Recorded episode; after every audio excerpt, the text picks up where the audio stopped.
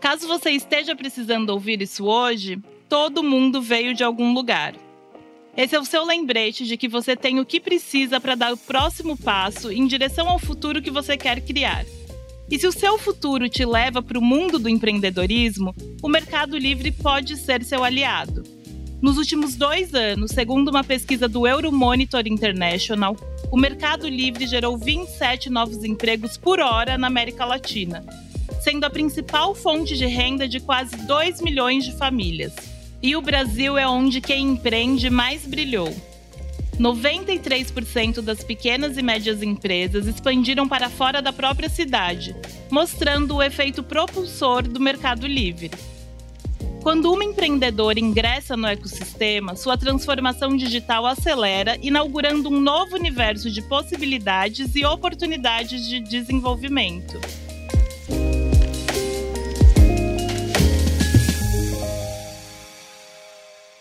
Oiê!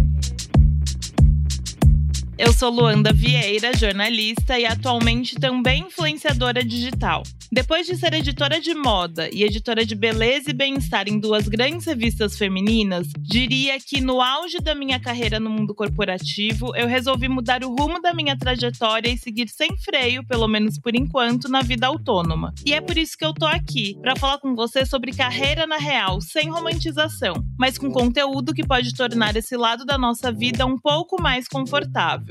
E hoje eu tô aqui para falar do corre dela, Jaciana Melquiades, historiadora, palestrante, sócia fundadora e diretora executiva da Era Uma Vez o Mundo. Uma empresa que desenvolve brinquedos que valorizam a representatividade e estética da população negra. O Corre Delas. O Corre Delas é uma produção da Óbvias. Escute também Rádio Endorfina e Bom Dia Óbvias.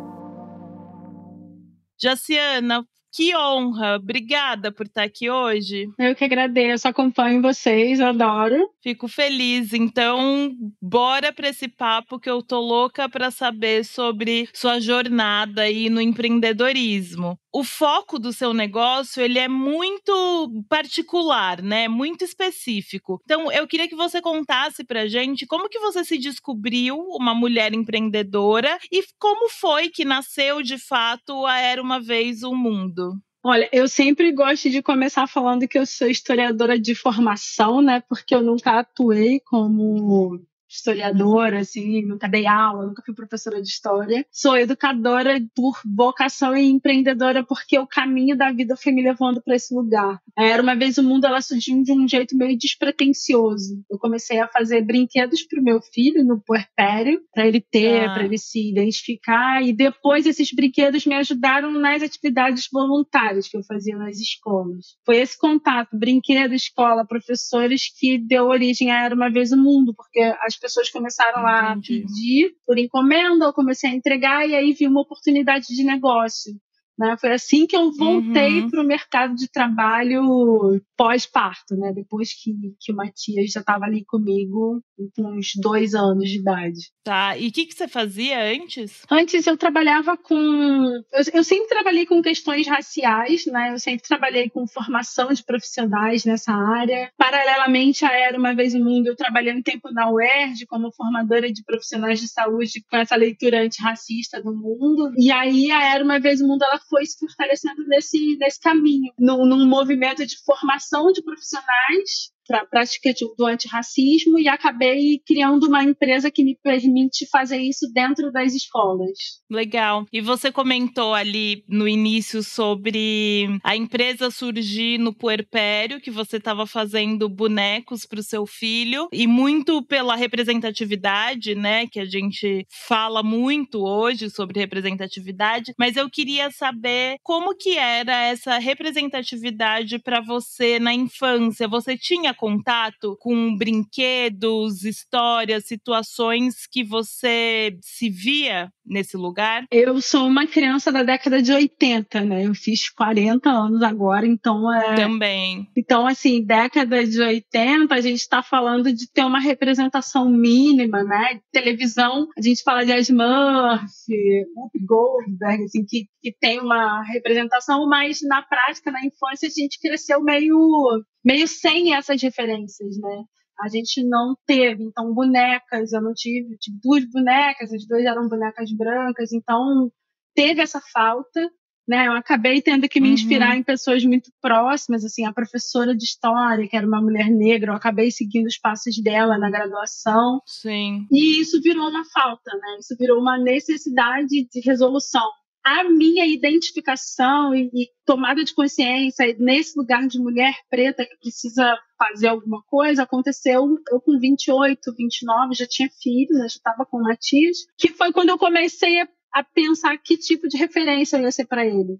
Né? Aí eu resgatei a, a Jacianinha lá, de sete anos, que não teve essa representação e comecei a entender a problemática disso tudo. Então, acho que eu, mãe, mulher preta, empresária, vai surgindo junto com essa tomada de consciência mesmo. Sim, essa necessidade, né? E é muito. Você falou da, da sua professora, eu me identifico demais, porque, enfim, é o mesmo contexto. E eu lembro que eu tinha. A minha, tive uma primeira professora negra, ela dava aula de português e inglês na escola, e isso eu também achava demais, ter uma professora negra que falava inglês. E na época, a gente nem sabia sabia o que, que era essa identificação, né? A gente se sentia acolhida, mas a gente não sabia nem dizer o que, que era aquilo, mas a gente sabia. Sim, tem um, é um, meio que um desamparo mesmo, né? A gente vai crescendo, buscando essas referências, se sente meio perdida, assim, porque nada parece que a gente cabe muito bem. E quando a gente encontra a referência, a gente vai atrás, assim, a gente, a gente segue mesmo os passos, né? Tanto que eu, eu sempre trago uma discussão se eu sou, eu sou formada formada em história porque eu gosto de história ou porque eu só tive essa referência, né? Entendi.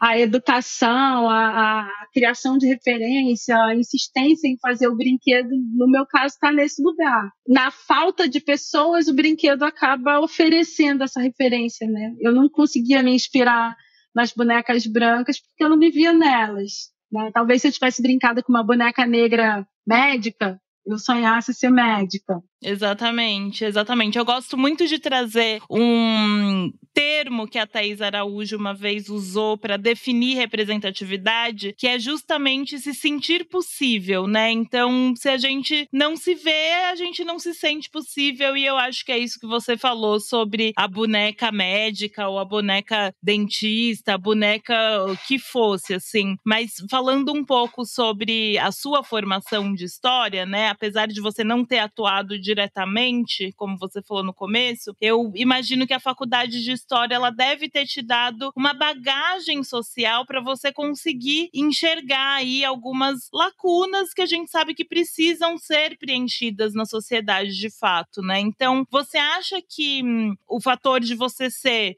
empresária, mãe, historiadora, enfim, eles são marcantes na sua biografia a ponto de você precisar criar o seu negócio? Sim, extremamente marcante. O fato de eu ser historiadora é o que embasa, né, meu trabalho é o que me dá legitimidade, inclusive, para fazer o que eu faço dentro desse espaço da educação. Eu consigo identificar os déficits educacionais que eu mesma tive na minha formação, por exemplo, para pensar africanidades e afro, afro-brasilidades, né? A gente não tem essas disciplinas, então isso acaba virando uma falha dentro da, do projeto educativo que a gente tem. Eu entro nesse lugar, né, com com as minhas propostas de trabalho, é, tanto quanto na representação. Né, quando eu penso, e aí a minha empresa ela vai pensar o brinquedo como ferramenta de formação né, dessa, dessa criança, mas também como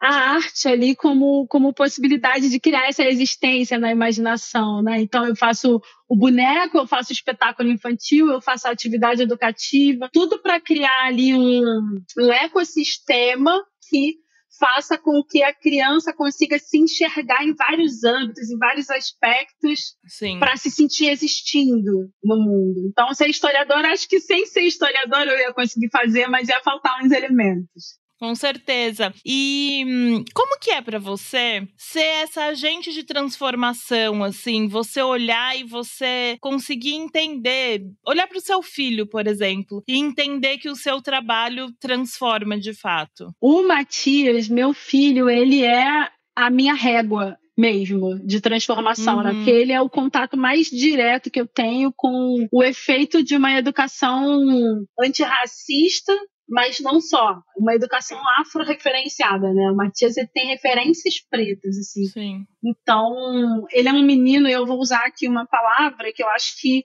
que dá o tom do, do que eu tô falando. O, Ma, o Matias é uma criança altiva, né? É uma criança que tem certeza de que não tem nada de errado com ele e é completamente diferente da Jaciana. Hoje ele tem 12. A Jaciana de 12 anos sonhava com coisas que tinham a ver com transformar o próprio corpo, transformar o próprio cabelo numa coisa que ela nunca ia conseguir ser, que é branca, né? Sim. Para estar adequada, para caber, para não sofrer racismo. O Matias, ele é fruto de uma educação é, que mostra para ele que que as questões raciais, né, os conflitos, eles são problemas de quem cria o conflito e não dele, Sim. né, e não da imagem dele, não dele como pessoa. O cabelo dele não tem nenhum problema, ele tem certeza absoluta disso. Então, eu me sinto, às vezes demora a cair a ficha porque eu percebo que não é só ele que usufrui disso são outras crianças. Eu já estou tendo a chance, a oportunidade hoje de contratar serviços de crianças que hoje são pessoas adultas que eu comecei um letramento racial lá em 2011, né? Hoje o rapaz que cuida das minhas redes sociais, fotógrafo, está despontando assim incrivelmente com, com um olhar fotográfico em séries, sabe, de televisão. Sim. É um menino que eu comecei formando lá em 2011. Assim, ele fala comigo desse impacto, desse encontro na vida dele, de como foi importante. Então, é, é de pouquinho em pouquinho, funciona e eu fico extremamente sei lá, fico quase desacreditada, assim, de que, de que isso acontece real. Sim, e eu te ouvindo, eu tô aqui extremamente emocionada. Meu olho tá cheio de lágrima. Para quem tá ouvindo a gente, a gente tá gravando remotamente, então talvez a Jaciana não consiga ver, porque para mim é muito, sendo mulher negra, e ouvir você falar que o seu filho sabe que não tem nada de errado com ele, isso é muito precioso, sabe? É muito precioso saber que ele vai para uma entrevista de emprego no futuro, sabendo que ele é qualificado e ponto, sem sem nenhuma outra preocupação. Isso é muito lindo e é muito esperançoso saber que essa transformação ela já está acontecendo, né? Porque às vezes a gente fica nas nossas bolhas, cada um fazendo o que pode, enfim, mas sem conseguir ter a visão ampla de que se de fato as coisas estão caminhando. E te ouvir hoje é, dando esses exemplos me deixa com o coração muito quente de saber que as coisas estão caminhando e que essa próxima geração realmente está vai mudar narrativas. Sim, a gente hoje, né? Eu, hoje eu dei uma palestra sobre isso, né? A gente está num movimento que talvez hoje essa nossa luta, né, por se inserir nos espaços e ampliar os espaços, ela tenha sido facilitada por quem veio antes. Antes da gente era mais pesado, né? As, as lutas eram ainda mais por, uhum. por abrir a porta, né? Hoje tem a porta, a questão é que só passa um. E o que a gente está fazendo hoje é entrando e trazendo mais pessoas. Né? A gente está, a cada avanço, a gente vem trazendo mais pessoas e, e, e, tirando um pouco essa sensação de solidão nossa. Sim. Nós somos duas mulheres negras, duas mulheres negras conversando, você me entrevistando num lugar de extrema relevância, coisa que a gente tinha muita dificuldade de ver há algum tempo, bem pouquinho tempo atrás. Exato, anteontem, é, assim. A gente viveu isso, assim, né? Então, acho que a gente está ocupando os espaços, abrindo para outras pessoas entrarem, porque a gente está meio cansado também de ser a única, né? Somos as únicas, não, tem que trazer mais gente. Exatamente, nunca é só sobre a gente, enfim. Eu li uma entrevista sua que você fala do seu casamento e do momento que você decidiu dar uma pausa na sua carreira para cuidar do seu filho e da sua casa. E nessa entrevista você diz que foi uma coisa que te ajudou a entender o que, que você queria e o que, que você não queria na sua vida, que foi um momento assim de grande aprendizado, de fato. Eu queria que você compartilhasse um pouquinho pra gente sobre esse período período. Sim, esse foi um período que, inclusive, desembocou alguns anos depois de eu entendendo que eu não queria nem estar casada. Olha. Mas é assim que começa, é assim. autoconhecimento. É, mas foi importante porque eu vim num, num, movimento meio que de, de fazer compulsório de tudo, né? Então, você entra na graduação, é compulsório, entra no mestrado, é compulsório, e aí você casa de forma compulsória, engravida, porque parece que tem um plano, né? Se você não para e pensa e respira, tem um plano que você tem que seguir e que, num determinado momento, parece que você, inclusive, sonha com ele. Eu acho acho que tem gente que sonha. Não era o meu caso. É. Não era o meu caso, né? É, no meio do caminho, com o neném no colo e vendo a minha vida do jeito que estava, me perguntei assim: caramba, você mãe, e apenas, né? Tô aqui, parei tudo, olhei toda a configuração da minha vida e estava tudo pronto para eu continuar no plano, pegar o meu filho, botar na creche, voltar para o trabalho e seguir nessa jornada dupla. E eu não quis. Eu precisei é, sair dessa linearidade e começar a construir ali um, um, lugar que fosse o que me dava satisfação de fazer. Então, trabalhar com educação é uma coisa que me dá satisfação. É, não foi fácil começar, não foi simples. No meio do caminho, as pessoas acham que você tá meio louca, né? Tipo, você tá largando coisas Sim. certas para fazer uma coisa que você não tem nenhuma garantia de que vai dar certo. Mas era o que eu acreditava, uhum. era o que eu queria, precisar convencer todo mundo de que é, você não tá não tá insana, né? Então assim Sim. foi importante para me fortalecer, para eu saber o que eu queria, para onde eu queria caminhar. Então o meu negócio ele começou de um jeito bem, vou usar o estereótipo da dona Helena, né? Tipo, ah, vou fazer alguma coisa para ocupar meu tempo e acabou virando um negócio que deu sentido para minha vida. Né? Deu sentido porque eu penso sobre futuro, né? O que eu penso sobre educação. Sim, demais. E eu acho que essa sua virada ela é muito interessante porque muitas mulheres passam por essa mudança em algum momento e é muito legal ver como que a tecnologia pode ajudar essas pessoas hoje em dia, né? Eu vou citar uma pesquisa aqui do Mercado Livre chamada Impactos que Importam, que diz que cerca de 1,8 milhão de famílias latino-americanas usam a plataforma deles como principal fonte de renda, por exemplo. E se a gente for pensar que uma grande parte dessas famílias é liderada por mulheres, dá para ter uma ideia de como isso é super impulso, impulsionado pela independência financeira delas, né? Assim, tipo, independência financeira feminina é tudo. Sim, sim. Inclusive, acho que essa essa virada de chave que fez eu pensar, eu acho que eu não quero nem estar num casamento mais, isso tem a ver com autonomia financeira total, né? Porque você só consegue Sim. pensar é, com tranquilidade em, em, em, sair de um relacionamento se você está estruturada financeiramente para fazer isso. A gente sabe que isso é um dado, né? Isso é uma informação Exato. sobre a permanência de algumas relações, assim. Então, inclusive eu sou amiga, sócia do meu ex-marido. É, a gente se dá tá. super bem nesse lugar, mas o casamento mesmo, assim. E eu ainda estava muito atrelada a essa questão financeira, até mentalmente, né?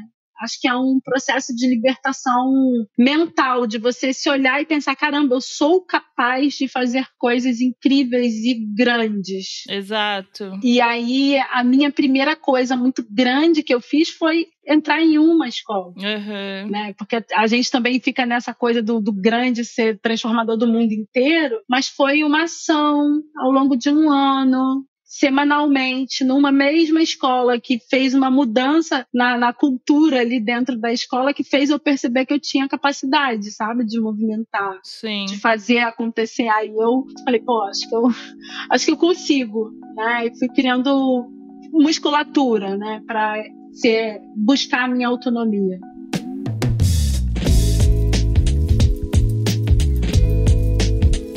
Eu gostaria de trazer a Andressa, fundadora da Maoshi Cosméticos, marca presente no Mercado Livre, para dividir um pouquinho com a gente sobre sua experiência. Na jornada do empreendedorismo, nós temos um caminho assim de altos e baixos, um caminho cheio de vitórias, de conquistas, mas também de obstáculos e fracassos. No empreendedorismo, acredito que a resiliência para se recuperar rápido das quedas, dos reveses, né, do faturamento que cai, da, das dificuldades com o fornecedor, da falta de produtos, muitas vezes. Isso eu acho que é um grande, é uma grande situação assim que todo empreendedor deve ter, deve ter uma mentalidade forte para que ele possa superar as dificuldades do dia a dia, né? Então, eu acho que a resiliência ela serve para você se adaptar às mudanças, à inovação, a aprender com os erros, a corrigir rapidamente, né, o que você está errando, porque dentro do empreendedorismo não existe tempo, né, para você ficar errando. Você tem que fazer a troca, mudar a rota rapidamente. Então, dentro do empreendedorismo, o que eu tenho aprendido constantemente é ser resiliente. Nossa, é, é, muito legal ver como ela desenvolve essa marca com a ajuda do Mercado Livre, né? É uma plataforma que acaba dando muita liberdade para as pessoas que querem começar um negócio do zero. Agora, é, eu acredito que assim como a maioria das trajetórias profissionais, né, não só de mulheres, mas a trajetória da mulher que decide empreender não é uma linha reta, crescente, como a vida, é a vida. Num, a gente até planeja, faz uma linha aqui para chegar num ponto, mas a gente sabe que vai ter que virar esquina, retornar a quadra, enfim. É, eu queria saber se você passou por muitos altos e baixos durante esse processo, assim, e que você contasse um pouco desses desafios. Sim, nossa, montanha russa.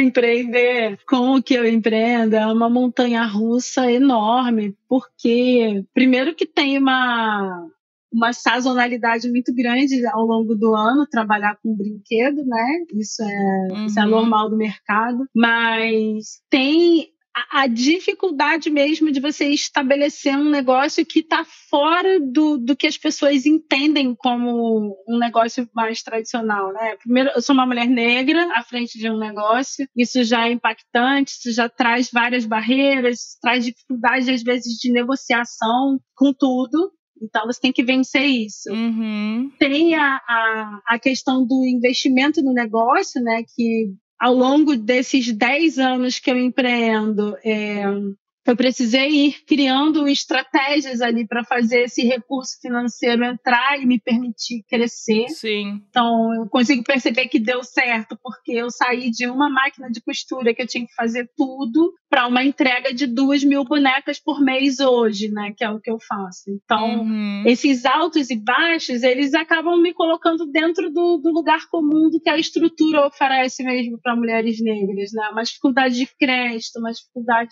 de de ser respeitada nesse lugar como empreendedora, principalmente quando você quando você sai desse lugar do, da pessoa que faz tudo e se começa a se posicionar como empresária, né, que tem mais de um negócio, tem que gerir grupos de pessoas, né? Uhum. E, e, aí os enfrentamentos com os micropoderes que você vai encontrando no meio do caminho vão atrasando um pouco a nossa jornada. Parece que é mais, tem mais barreiras pra Sim. gente, né? Sim. Você falou aí sobre se organizar financeiramente e a gente sabe que o Brasil não é um país que dá educação financeira pra gente, né? A gente não sabe sobre dinheiro. Como é que você hum, aprendeu a se organizar financeiramente para fazer com que sua empresa conseguisse prosperar, ter um fluxo de caixa, enfim, para que ela caminhasse? É, a gente vai errando, né? Uhum. Essa é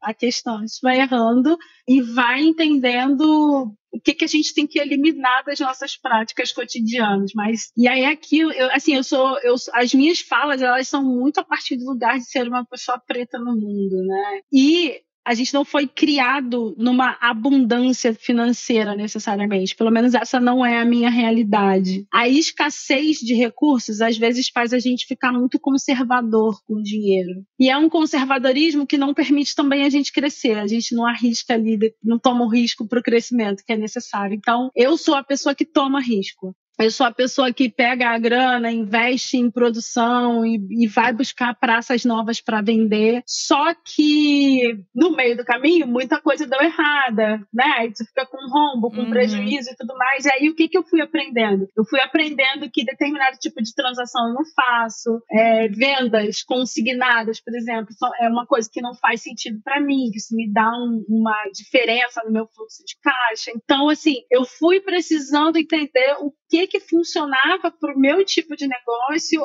as transações que eu poderia ou não fazer, mas principalmente, que eu acho que é o que dá o pior problema, é a precificação. Pequeno empreendedor principalmente o que trabalha com produto, ele tem muita dificuldade de precificar, de entender que os valores eles vão mudando, é, precificar uhum. a própria mão de obra é, um, é, uma dificuldade muito grande que eu acho que esbarra na autoestima, né, da pessoa pensar, ah, não sei se eu mereço tanto assim pelo meu trabalho, enfim, várias questões é, que fizeram com que eu conseguisse ter esse mínimo de fôlego financeiro. E acho que o principal é a precificação correta. Tá precificar corretamente e achar a pessoa que vai pagar pelo meu produto, né? Tipo, eu não vou vender por qualquer valor, eu vou procurar quem que paga por ele. Exatamente. Eu acho que isso tem tudo a ver com quando você diz que o seu filho é uma pessoa altiva. É ser altiva em relação ao seu negócio, né? Saber o que ele é, o quanto ele vale e é inegociável. Isso.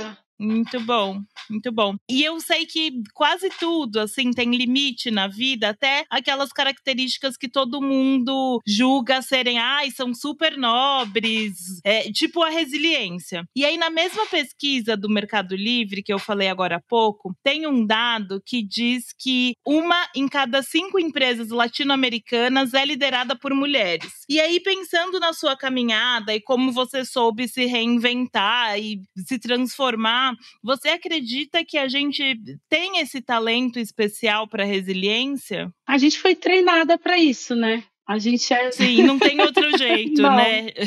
É, eu acho que todo mundo consegue ser resiliente, mas mulheres são treinadas para isso, mulheres negras ainda mais, né? Mulheres negras uhum. são treinadas não só para resiliência, mas para servir sempre e servir sorrindo. Sim. Né? Então, ao mesmo passo que isso é muito ruim, eu tenho certeza que eu não fechei o meu negócio até hoje, porque eu tenho essa capacidade de olhar e, e tentar resolver. Por maior que seja o problema, eu sempre acho que eu vou conseguir resolver, sobretudo porque eu acho muito importante o que eu faço. Né? Então, tem a crença no que eu faço, a minha capacidade de ser resiliente e é, eu vou colocar no meio aqui a criatividade que foi forjada na escassez. Não ter grana fez eu ser muito criativa. Sim. Então eu penso um milhão de soluções para um problema e sempre assim com um custo baixíssimo para conseguir me reerguer, eu sempre consigo. Sim. Né? É, então, é, tem isso, né? Nós, mulheres, somos criadas aí para criar solução. É cansativo, né? Às vezes eu queria só que alguém decidisse coisas para mim. Às vezes eu não quero Sim, decidir total. nem o que eu vou comer.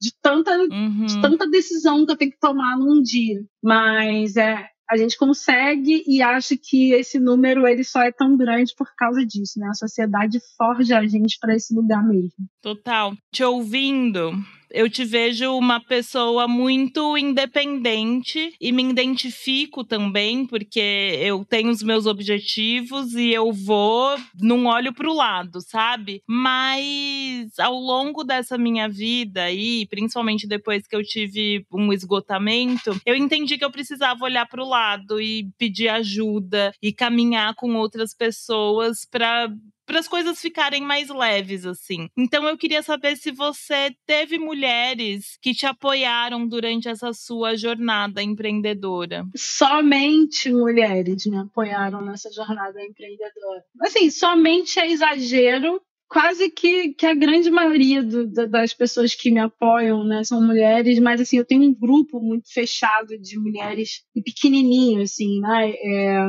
eu comecei a fazer atividade voluntária em escola, essa que me deu insight para criar o meu negócio, num coletivo de mulheres uhum. pretas que eu formei junto com outras mulheres pretas, chamado Coletivo Meninas Black Power. A gente ia para a escola, a gente falava de cabelo, e aí quando. Que é uma estratégia para você entrar na escola, né? E aí quando a gente estava lá falando de cabelo, a gente falava de questões raciais, autoestima e uma série de outros assuntos. Aí a minha empresa surge desse lugar e essas mulheres caminham comigo e são minhas amigas até hoje.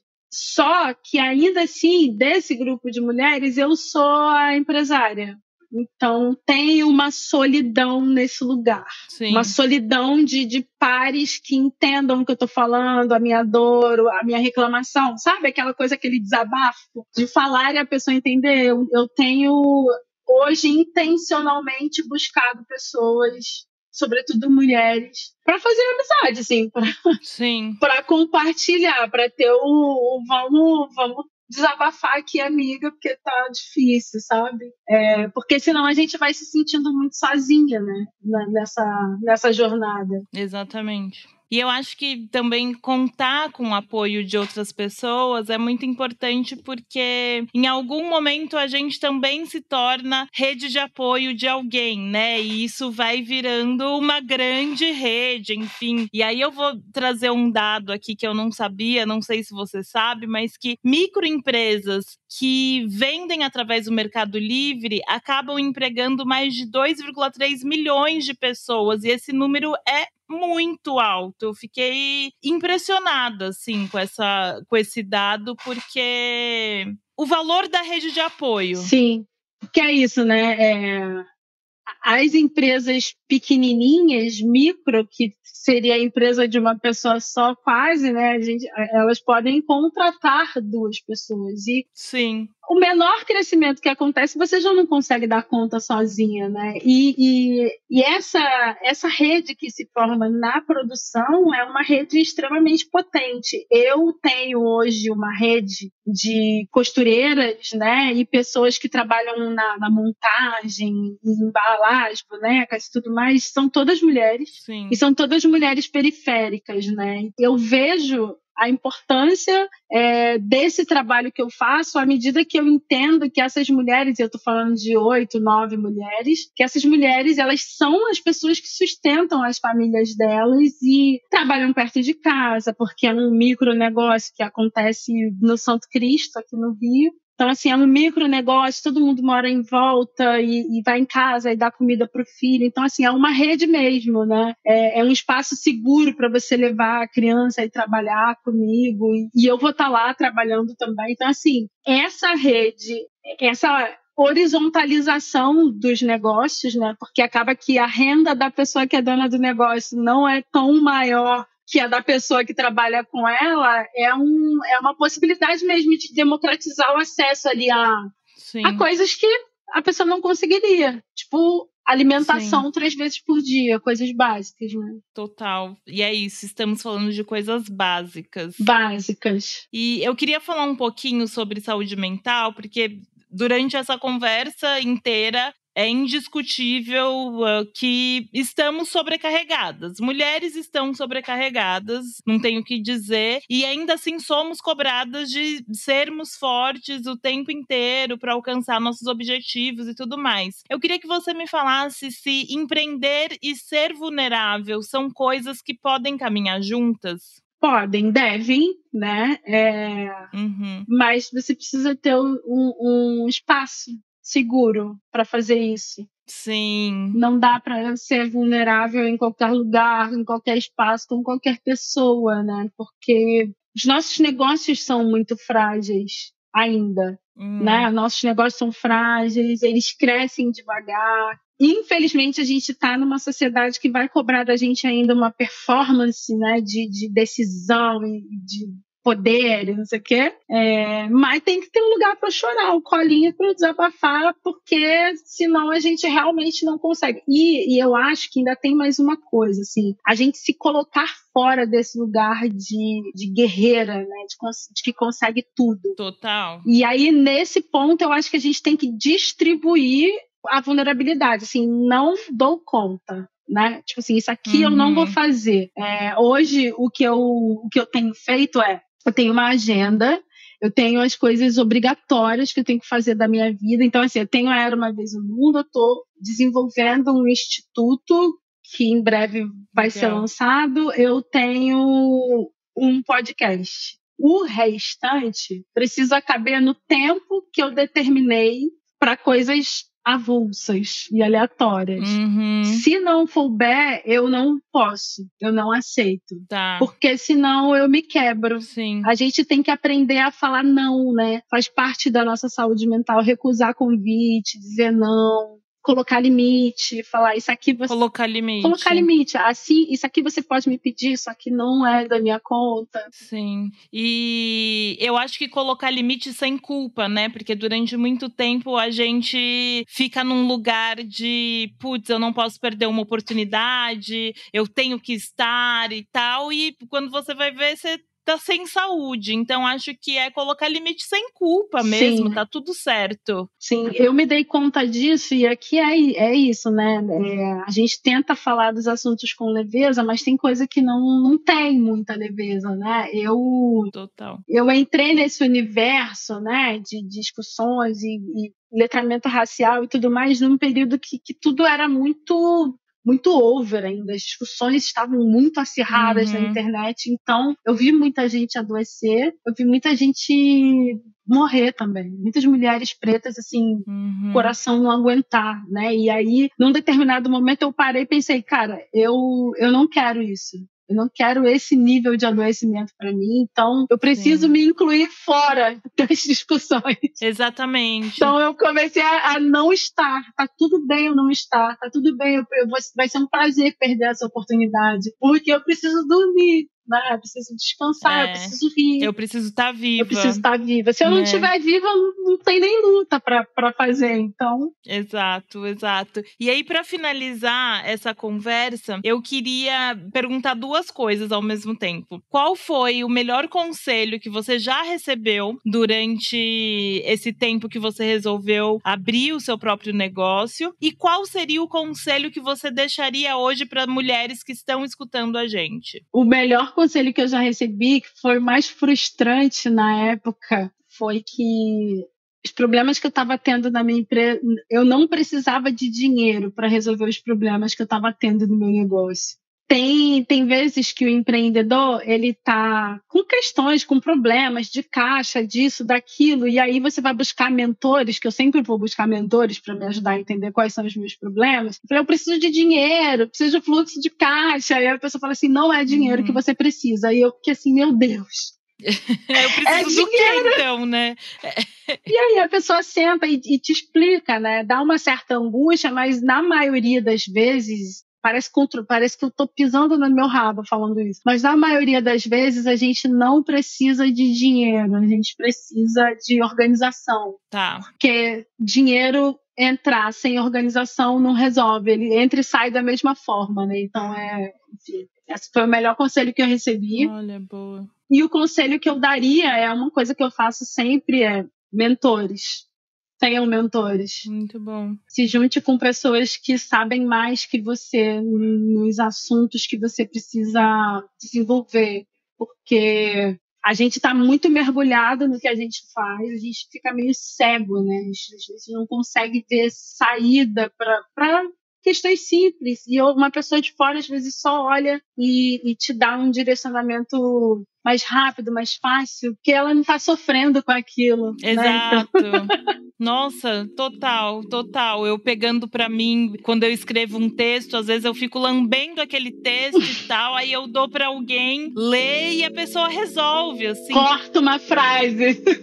Exato. Ou quando eu tô editando o texto de alguém, tipo, para mim é muito simples tirar aquilo, não faz sentido aquilo. Total, esse conselho acho que serve para tudo e qualquer profissão. Exatamente, muito bom. exatamente. Jaciana, obrigada obrigada. Foi um prazer te ouvir, foi um prazer aprender com você e saber um pouco mais da sua trajetória. Obrigada. Ah, eu que agradeço, achei ótimo. Estou toda boba por estar aqui. Ah, Boba tô eu por te receber. Obrigada. Obrigada, gente, pelo convite. Obrigada mesmo. E para quem tá ouvindo a gente, obrigada. Continuem compartilhando e até o próximo.